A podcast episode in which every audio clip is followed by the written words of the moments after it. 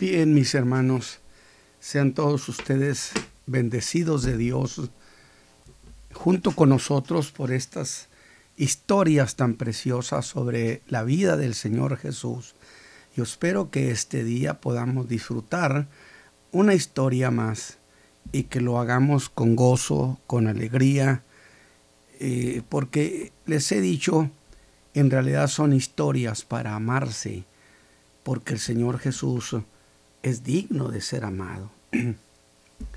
Muy bien, esta mañana tenemos una nueva historia preciosa que es sobre aquel milagro cuando Jesús alimentó a más de cinco mil gentes con tan solo cinco panes y dos peces. Así que mis hermanos, preparemos nuestro corazón. Hermano Isaí, hermano Gamaliel, Dios los bendiga por su participación verdaderamente. Y muy bien, pues voy a leer el Evangelio de Marcos en el capítulo 6, versículo 34 en, al 44. Dice, y saliendo Jesús vio gran grande multitud y tuvo compasión de ellos porque eran como ovejas que no tenían pastor. Y yo digo, sí tenían, pero era como si no lo tuvieran. Y les comenzó a enseñar muchas cosas. Y como ya fuese el día muy entrado, y hace la tarde, sus discípulos llegaron a él diciendo, el lugar es desierto y el día es ya muy entrado envíalos para que vayan a los cortijos y aldeas de alrededor y compren para sí pan, porque no tienen que comer.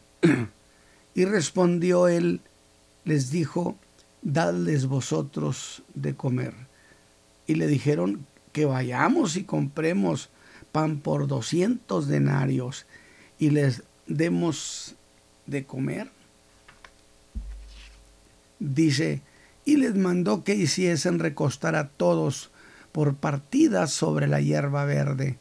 Y se recostaron por partidas de ciento en ciento y de cincuenta en cincuenta. Y tomados los cinco panes y los dos peces, mirando al cielo, bendijo y partió los panes y dio a sus discípulos para que los pusiesen delante y repartió a todos los dos peces. Y comieron todos y se hartaron y alzaron de los pedazos doce canastos llenos y de los peces.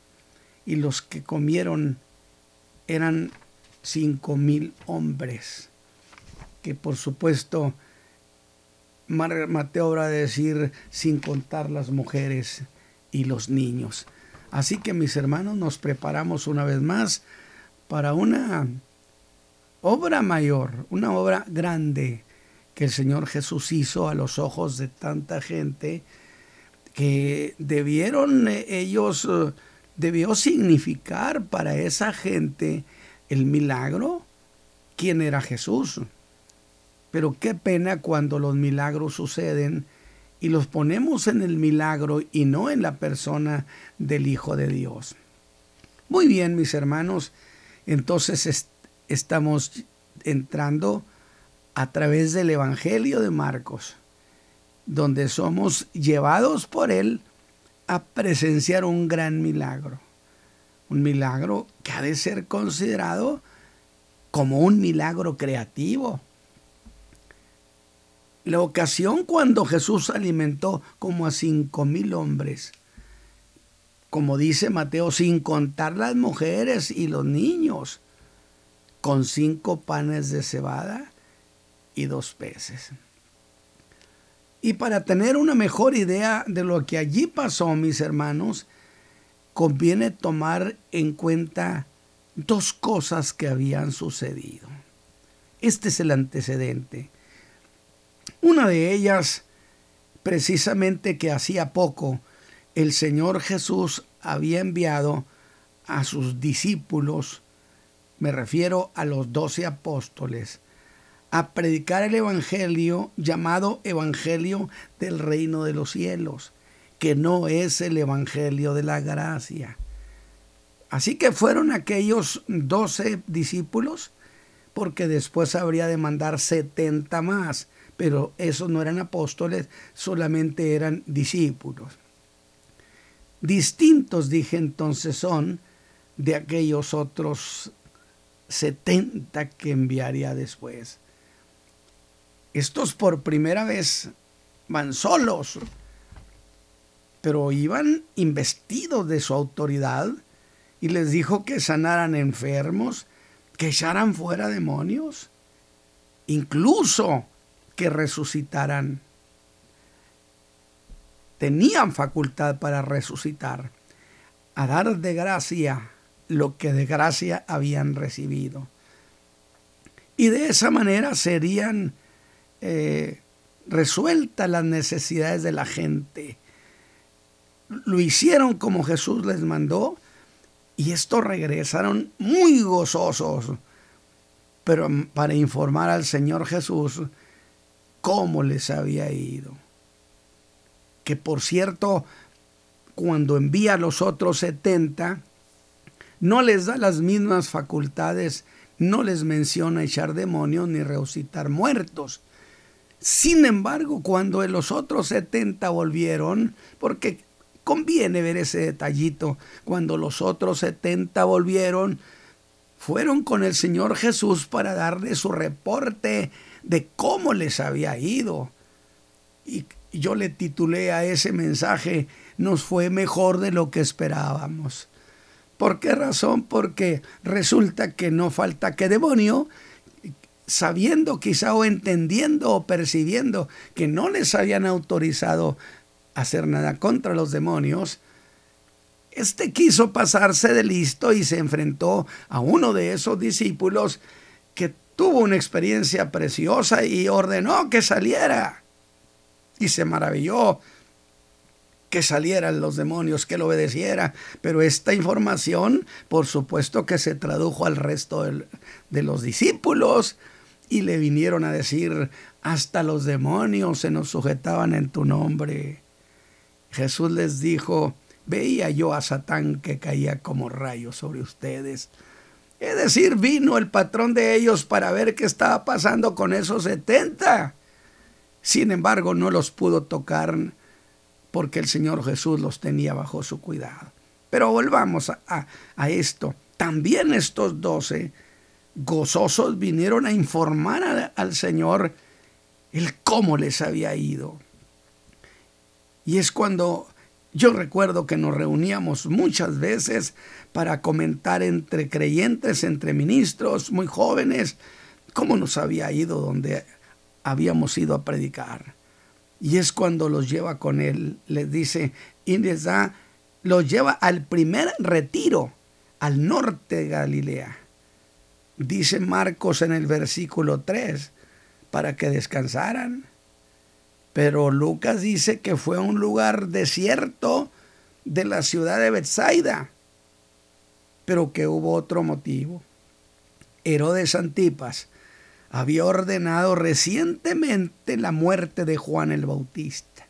Fíjese usted entonces cómo este milagro de la multiplicación de los panes y los peces coincide con aquel tiempo cuando Herodes mata a Juan el Bautista. Pero luego oyó de otro hombre que andaba haciendo muchos milagros, este era Jesús, y su conciencia no lo dejaba dormir. Interpretó que Jesús era Juan el Bautista que había resucitado. Como dice Marcos 6:14, mientras que Lucas 9:7 dice que Herodes creyó la versión popular de la resurrección de Juan. Así pues, estas, así estaban las cosas cuando se da esta historia del mensaje hermoso de esta mañana. Mateo 14, 13 dice, y oyéndolo Jesús, se apartó en un barco a un lugar desierto, apartado. De esto Lucas agrega un detalle.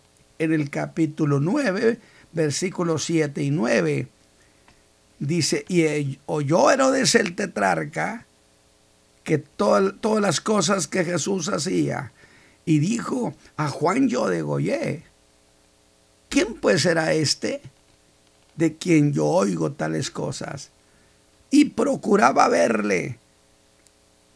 Mis hermanos, eso era lo que quería Herodes, ver a Jesús. Pero había un problema. Jesús no quería verlo. Alabado sea Dios. Acababa de asesinar al precursor del reino. Que a pocos días Jesús habría de suspender el mensaje de la predicación del reino de los cielos. Que lo habremos de ver en uno de los mensajes. Y eso tiene una gran enseñanza. Que usted tendrá derecho a tomar sus decisiones sobre Jesús. Pero el Señor Jesús, mi amigo, también tiene derecho a tomar las suyas. ¿Y qué hizo? ¿Qué hizo Jesús? Se apartó de allí en un barco. Se va al norte de Galilea a un lugar desierto. Y digo, qué tragedia es cuando Jesús se pone lejos de nosotros o se pone lejos de cualquier hombre. Así que salió de Galilea, piense esto, porque este era territorio de Herodes. Y Marco da el detalle, que coincide con el regreso de sus discípulos. Y es entonces cuando les dice Jesús, venid vosotros y reposad un poco. Dice Marcos que se fue en un barco hasta la otra parte del mar de Galilea, es decir, se fue al norte, pero nunca falta quien lo viera. ¿O sería que el Señor Jesús sí quería que lo vieran?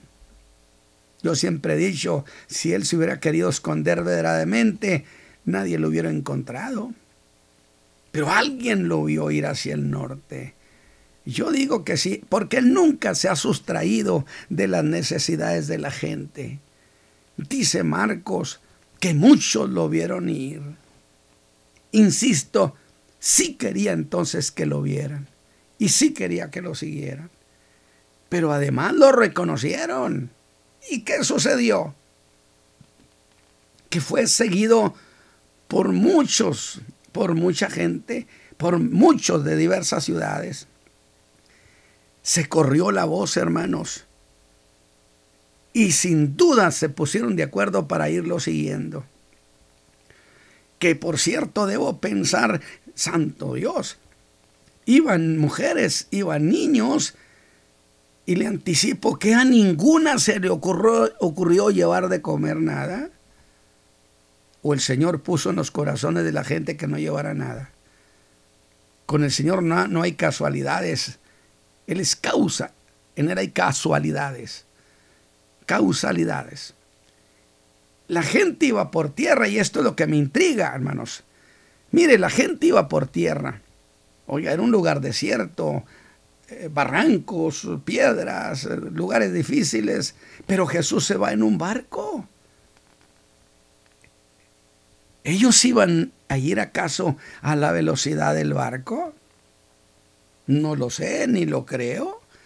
Lo que sí dice la palabra, que al llegar a esa parte donde, donde iban, donde Jesús llevó a sus discípulos, les resulta que lo estaban ya esperando. Pero dejemos el cómo llegaron antes que él, porque este es interesante. ¿Cómo es que llegaron antes que él? Bueno, yo digo, eso habla mucho de la expectación que tenía aquella multitud. Pues sí, pero iban a pie. Y llegaron primero. Ahora pienso que esa emoción desbordada que había en sus corazones, hizo ágil aquel movimiento de masas, aquella multitud.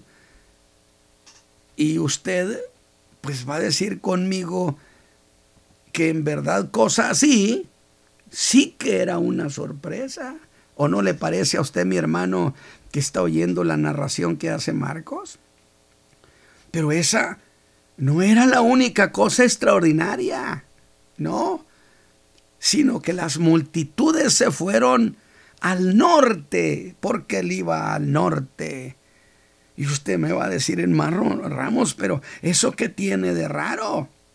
Al contrario, es lo más razonable que podían hacer, ir a donde Jesús iba, ir tras Jesús. Y yo tendré que reconocer, pues que eso sería muy cierto. Mire, nada más que sería muy cierto si Juan 6.4 no nos diera una razón muy poderosa para hacer notar que lo que estaba sucediendo era un contrasentido. Porque la cuestión es esta, que estaba cerca la Pascua de los judíos, dice, Marcos. Oiga, espéreme, y cuando es la Pascua de los judíos, pues todo el mundo pone sus ojos en Jerusalén, que quedaba al sur. Y es cuando todos los judíos se movían hacia el sur, porque el corazón de todos estaba en la ciudad amada, en Jerusalén. Porque entonces, ¿por qué entonces resulta que ahora iban hacia el norte de Galilea? Es que para allá iba Jesús. ¿Qué le parece? Y estar donde está Jesús es siempre estar en el mejor sitio. Es tomar siempre la mejor decisión. Alabado sea Dios. Y esa multitud tomó una buena decisión. Iban con gozo, porque Jesús era para ellos lo más importante. La popularidad de Jesús se había disparado a su punto más alto hasta aquí. Yo quiero que piensen eso que acabo de decirle, la popularidad de Jesús. Recuérdese usted que a base de tantas cosas que el Señor Jesús había hecho, cada vez era más notorio, menos conocido, su popularidad se dispararía al tope en esa enorme reunión. Y lo estoy diciendo con un propósito para que usted lo tenga en mente allí habría de llegar su popularidad al punto más alto. Y agrega que se juntaron con él. Alabado sea Dios. Ese era el motivo que había en sus corazones. Querían oírlo. Pues lo que él les decía hacía revivir sus pobres almas necesitadas. Como puede suceder con usted esta mañana si su corazón, si sus oídos están atentos a las palabras que yo estoy citando de la Escritura sobre la persona de Jesús, porque sus palabras son vida. No es un montón, yo no estoy leyendo o no estoy diciendo de, de un montón de letras. Estoy diciendo de palabras que salieron de los labios del Señor Jesús que le había oído a su Padre. De tal manera, usted puede esta mañana ser ayudado es lo que al principio de cada reunión hacemos esa confesión. Y lo hago ahora mismo. Que Él es el motivo, Cristo Jesús es el motivo por el que estoy presentando ante ustedes esta palabra, esta reflexión, este mensaje, que por causa suya estoy predicando. Que Jesús sea también para usted el motivo de que usted esté escuchando. Ponga su corazón y su decisión hacia esa gloriosa persona y verá lo que va a pasar con su vida. Muchas veces el Señor Jesús iba a un descanso, iba a un retiro para descansar. Textualmente lo dice Marcos en el versículo 3. Sin embargo, sin embargo, por lo que se ve, no iba a poder descansar, ni los discípulos tampoco. De tal manera que ni siquiera se daba tiempo para comer con tal de atender a los que iban a él. A eso, a eso le hemos llamado entrega. a la voz de Dios. Se entregó por nosotros. No nomás en la cruz, en los días de su ministerio se acercó a nosotros, habló con los hombres, los ministró, los ayudó. Y digo yo que eso habla muy bien de nuestro querido Salvador. ¿Cómo pues habrían de irse de allí estando con Él? ¿Cómo podrían irse con las manos vacías? No había manera que eso sucediera, mis hermanos. Con ninguno de los que ese día vinieron con todo su corazón. Ninguno se habría de ir con sus manos vacías. Ponga todo su empeño en pedirle que venga usted. Y Él no cambia. Si no fue así antes y no rechazó a la gente y los atendió, hace lo mismo el día de hoy porque Él es el mismo ayer, hoy, por los siglos. Palabras de la Escritura. Pero volvamos. Mire, se fue a descansar al desierto y hasta allá fueron tras él. Lo alcanzaron y no, ¿cuál lo alcanzaron? Llegaron primero, dice Marco, ya, estaban, ya lo estaban esperando. Y yo quiero poner muy en alto esta cuestión. ¿Acaso el Señor Jesús mostró fastidio porque interrumpieron su retiro donde se había ido a descansar? Alabado sea Dios usted encuentra que tenía alegría, satisfacción, gozo. No, no se fastidió, no se molestó. Por el contrario, Marcos dice que al verlos, escuche bien, tuvo compasión de ellos, simpatizó con ellos, porque eran como ovejas que no tenían pastor. Insisto yo, por supuesto que sí tenían pastor pero era como si no lo tuvieran. Qué lástima que mucha gente tenga pastor, pero es como si no lo tuviera. Y el Señor tuvo compasión de ellos por esa condición. Son ovejas que teniendo pastores no los tienen. Por eso dice eso. Eran como ovejas, es un símil, como ovejas que no tienen pastor. Y ellas como ovejas sin pastor, le habían seguido. Y fue conmovido a tal grado que renunció a su retiro, a su descanso, para poder atenderlos. Y dice Juan, digo, dice Marcos, que les comenzó a enseñar muchas cosas. Y más, y más cosas. Y déjeme decirle algo, el día avanzaba. La tarde se estaba viniendo abajo y nadie se quería ir. Pero por lo que yo veo, Jesús tampoco quería que se fueran. Qué lindo detalle, ¿verdad? Y el tiempo voló. Y sin notarlo, el día había declinado. Usted dirá que no se dieron cuenta que el día se estaba haciendo viejo. Yo digo que sí, por supuesto, que sí se daban cuenta, pero eso qué importaba si allí estaba Jesús. Eso nos dice cómo pesaba en, su, en el ánimo de la gente. Y siguió hablando con ellos, siguió hablando, enseñándoles. Y yo digo, ¿eso acaso no era señal de que no quería que se fuera? Así que la tarde fue cayendo el día se fue agotando.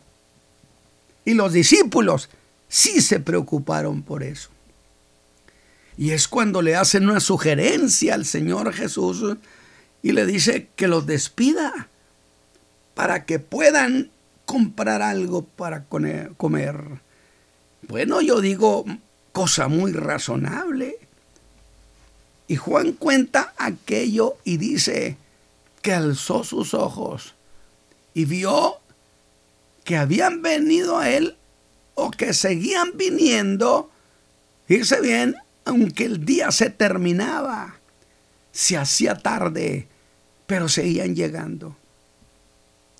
La multitud siguió creciendo, a la a Dios.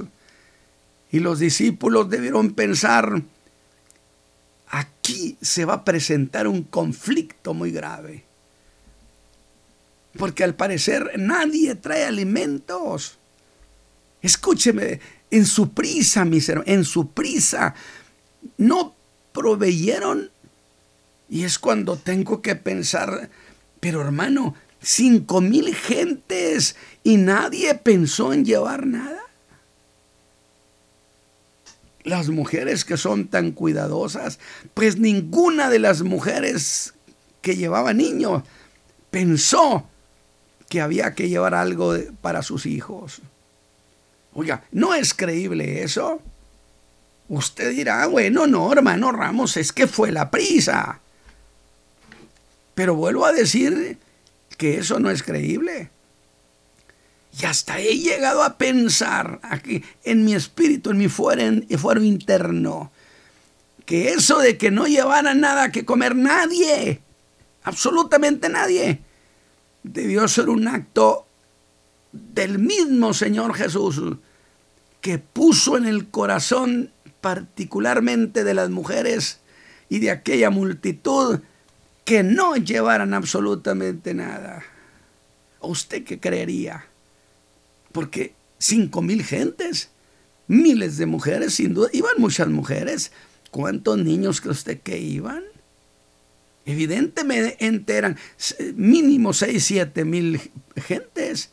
Y que a nadie, nadie siquiera pensó ni por tantito que había que llevar algo que comer. Pues fuera lo que fuera. Pero el problema era este. Ya estamos aquí en el desierto y aquí no hay nada para nadie. Alabado sea Dios. Cuando las vidas son un desierto donde usted dice aquí no hay nada, el Señor Jesús proveyó para más de cinco mil gentes. ¿Usted cree que hay escasez en las manos del Señor Jesús como para ayudarlo esta mañana? Para ver por usted. Así que los discípulos le sugieren, despide la gente, y él les dice dos cosas que por ningún motivo esperaban que les dijera. ¿Qué les dijo? No tienen necesidad de irse. Número uno, que de por sí eso los debió tomar completamente desprevenidos. Y la otra, dadles vosotros de comer. Y es entonces cuando Felipe, que era de allí de Bethsaida, le dice, le dice a Felipe, ¿de dónde compraremos pan para que coman estos, Felipe? Pero ¿por qué a Felipe? Bueno, es que de ayer a Felipe de esa región, de allí de Bethsaida. Él conocía las aldeas, la región, pero la misma pregunta era una insinuación que él quería hacer algo cualquier cosa, pero menos decirles que se fueran. Porque las gentes, además, no querían irse. Insisto, y Jesús tampoco quería que se fueran. Pero dice que le preguntó a Felipe para probarlo porque él sabía lo que tenía que hacer. Mire qué bonito detalle. Yo siempre he dicho, cuando el Señor le pida que haga algo en favor suyo, por amor de Dios, no le dé instructivo, que el Señor sabe cómo tiene que hacer las cosas. Confíe en Él solamente, descanse en Él. Aunque parecía en este caso que Jesús le estaba pidiendo a Felipe, pues que le diera ideas. Y la verdad, es que el Señor no necesita que usted y yo le demos idea del cómo resolver nuestros problemas más complicados. Él sabe cómo hacerlo. Y siempre es una sorpresa. Usted solamente entréguele al Señor su necesidad, cuéntele su necesidad. Y yo siempre he dicho, por cierto, yo tengo una manera de entender las cosas. Cuando al Señor Jesús usted le entregue un expediente, ya no se lo quite. Si le entregó al Señor Jesús su expediente, váyase a descansar tranquilo a su casa. No trate de, de resolver usted el problema que acaso no se lo entregó. Porque tomar uno cartas en el asunto para quererlo resolver cuando ya le dijimos al Señor que interviniera es lo mismo que decirle préstame el expediente porque creo que tú no eres muy confiable. ¿Usted qué me dice esta mañana?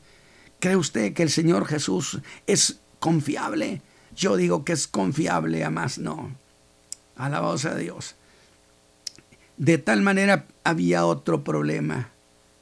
¿Con qué comprar si es que hubiera dónde. no traían dinero. Y Felipe hace cuentas, por lo que se era bueno para hacer cuentas, y le dice, ni 200 denarios son suficientes. Un denario era el salario de un día. Y podían comer 25 personas ese tiempo. Oiga, qué buen sueldo tenía la gente. Con el salario de un día podían comer 25 personas ese tiempo. Alguien me dijo un día, y ahora el salario de 25 personas nomás sirve para alimentar a uno. Así que Felipe calculó y dijo, son como 5 mil. Entre 25 igual a 200. Y eso que no hemos contado a las mujeres y los niños, Señor.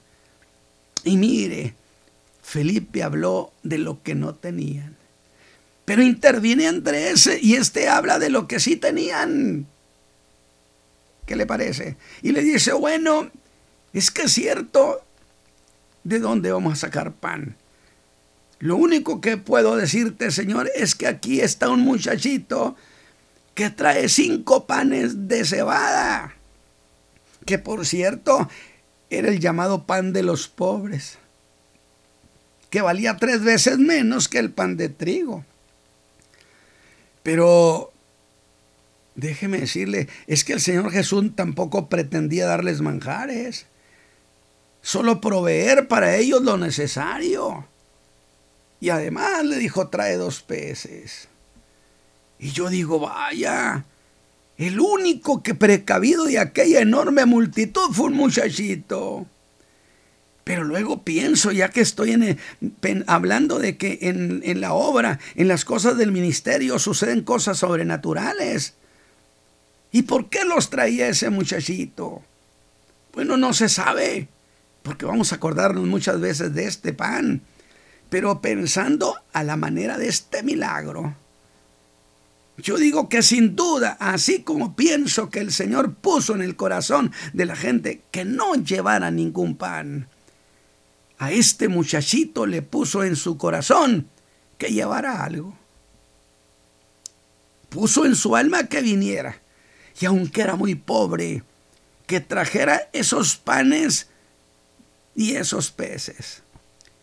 Y le dijo, traédmelo acá, traédmelos acá. Y el Señor Jesús tomó aquellos panes y aquellos peces, ordenó que se organizaran en grupos de ciento y de cincuenta. Era un enorme ejército. Mateo 14, 19 dice, tomando los cinco panes y los dos peces, alzando los ojos al cielo, bendijo y dio aquellos panes a sus discípulos y les dio también los dos peces, como dice Marcos. Yo no veo que les dieran canastas de pan, pero alguien traía canastas, porque ahí salen a relucir canastas. Y puso, no les dio canastas de pan ni, ni canastas de peces a los discípulos. Escúcheme lo que le estoy diciendo. El Señor Jesús tomó aquellos panes y aquellos peces, los bendijo y dice que los puso en manos de los discípulos. Les puso cinco panes y dos peces. Pero luego, cuando se hizo el milagro, yo quiero que usted piense eso, creo que fue hecho en las manos de ellos, de los apóstoles.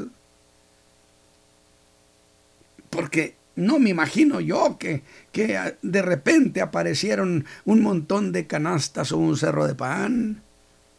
Los discípulos tomaron el pan en sus manos. Evidentemente en las manos de ellos se sucedió el milagro.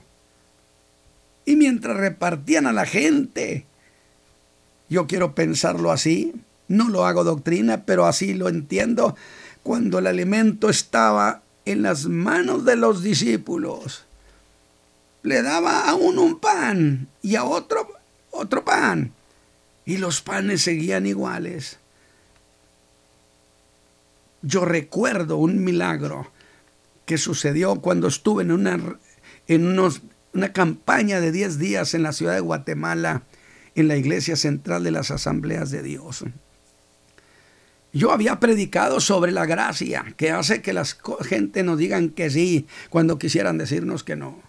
Que la gracia nos abre los recursos de Dios. Y que la gracia hizo posible que los egipcios que no querían a los hebreos les entregaran todo el oro. Y yo decía que Dios iba a hacer eso también y por cierto, hay varios testimonios, pero citaré sobre solo uno, porque es uno de milagro creativo. Y resulta que unos hermanos que tenían, unos hermanos que tenían un negocio donde vendían telas, cuando llegaron la mañana los habían robado. Todo. No les dejaron nada. Y les habían puesto candados, pero candados de los ladrones. El hermano, el esposo de la hermana, según el testimonio de ella, allí en la iglesia central, fue precisamente que le dijo su esposo, pues podemos pedir un préstamo al banco. Ella dijo, el hermano Ramos dijo que no, que Dios habría, que Dios en su gracia nos ayudara. Pero ¿qué es lo que tenemos? Pues vamos a juntar todo lo que tenemos como familia y juntaron cierta cantidad y alcanzaron a comprar un rollo de tela floreada Hice lo que le digo. Maravilloso. Me emociona recordar esas historias. Porque, y resulta que abren la tienda. Y dice la hermana muy emocionada. Y todo el día estuvimos vendiendo tela. Pero la floreada. No pedían de otra. Yo le dije, me imagino, me imagino que alguien de parte del Señor, un ser espiritual, le sugería a la gente, pide de la tela color, floreada. Y la gente entraba y pedía, todo el día estuvieron pidiendo nada más eso. Dice hermano Ramos, pero ese no fue el milagro. El milagro es que el rollo sigue igual hasta ahorita. Y yo glorifiqué a Dios y dije, ese es un milagro creativo. Alabado sea su nombre. Qué preciosa. Es decir, sí suceden con nosotros muchas cosas porque somos ministros de Jesucristo. Así que algo pasó en las manos de los discípulos definitivamente. Les daban un pan y el pan seguía, un pez y seguía el pez. Y los peces seguían siendo dos y no se acababan. Y Jesús entonces hizo este milagro creativo. Pero ¿Qué les quiso decir con eso de darles vosotros de comer? Que ellos hicieran el milagro. ¿Acaso no los había facultado cuando los mandó a predicar? Lo cierto es que nadie de allí salió con hambre. Y yo digo, la gente estaba tan maravillada, tan maravillada, que una de las cosas que sucedieron es que la popularidad de Jesús se disparó al tope. Y entonces en un estado de emocionalismo quisieron arrebatar al Señor Jesús para proclamarlo rey. Y ese nomás. Y Jesús, por supuesto, rechazó esa propuesta. Los desanimó. Pero esto debió también desanimar a mucha gente. Es decir, si Él es el Mesías y el Mesías viene a reinar, ¿por qué no quiere reinar? ¿O acaso no es el Mesías?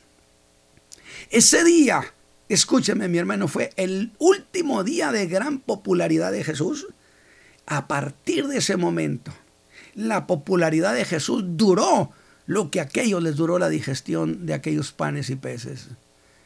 De tal manera que a partir de aquí lo quiero mencionar para que usted tenga en mente a partir, este es un momento coyuntural de inflexión, de tal manera que a partir de aquí, mismo Judas, como lo vamos a ver luego en el capítulo 6, se hace pensante indiscutiblemente, Jesús va en, en declive, Jesús va viniendo a menos. Así que han pasado los siglos y Jesús sigue siendo maravilloso. Y así terminó ese día. Los discípulos, los discípulos Usted sabe que si se crean intereses, ¿cómo que no se crean intereses? ¿O acaso los discípulos no dijeron después, eh, la madre de estos muchachos, que mi hijo se siente a tu derecha y el otro a tu izquierda? No dijeron, nos ofreció doce tronos, a este le ofreció riqueza en el cielo, a este hombre, y a nosotros no nos ha ofrecido nada. Jesús les dijo, quieren tener intereses, un trono. Sí había intereses de parte de los discípulos, porque Jesús ordenó que se fueran y realmente se fueron de mala gana, no de muy buena voluntad. De tal manera que Jesús vino y despidió a la gente y así terminaría aquella gran reunión con un mar de opiniones en el alma. Oiga, ¿y aquel muchachito? Bueno, aquel muchachito debió decir, mira nomás lo que hicieron mis panes y mis peces. Padre eterno, Qué maravilloso es la obra que tu Hijo amado hizo entre nosotros. Permite, Señor, que quienes escuchen le crean a tu Hijo Jesús. En una operación del poder de tu gracia, del poder de tu Espíritu Santo, que hace creíble el Evangelio de Jesucristo. Yo te ruego que este día, esta mañana, sucedan cosas, aunque yo no tenga testimonio de, de quiénes ni me entere jamás, pero yo sé que mientras predico tu palabra, suceden las cosas. Padre, por Cristo Jesús, muchas gracias. Amén. Que el Señor los bendiga, hermano Isaí.